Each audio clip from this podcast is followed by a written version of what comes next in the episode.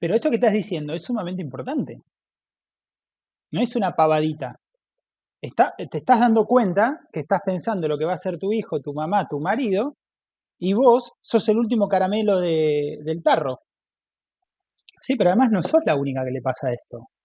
No es que eh, es una loquita que no sabe qué quiere para sí misma y ahora se está dando cuenta que puede pensar en programar su día a día en vez de vivir en función de lo que los demás necesitan. Claro, no sos la única, la única loquita. A todos nos ha pasado, porque todos, todos venimos de ese tipo de ecosistema donde vivimos, pendiente del otro, pendiente de papá, pendiente de si la tía se, se escabió o no se escabió, pendiente de si mi hermano se drogó o no, si viene falopeado, si si lo pisa un auto, todos vivimos pendientes del otro, todo el tiempo mirando hacia los demás, hacia afuera, ¿no? A ver si mi marido viene alcoholizado, a ver, lo vamos a olfatear, a ver si está, ah, si está alcoholizado, si está alcoholizado, si no está alcoholizado, está todo bien, y si está alcoholizado, mejor no, no nos acerquemos, no, nos no lo molestemos.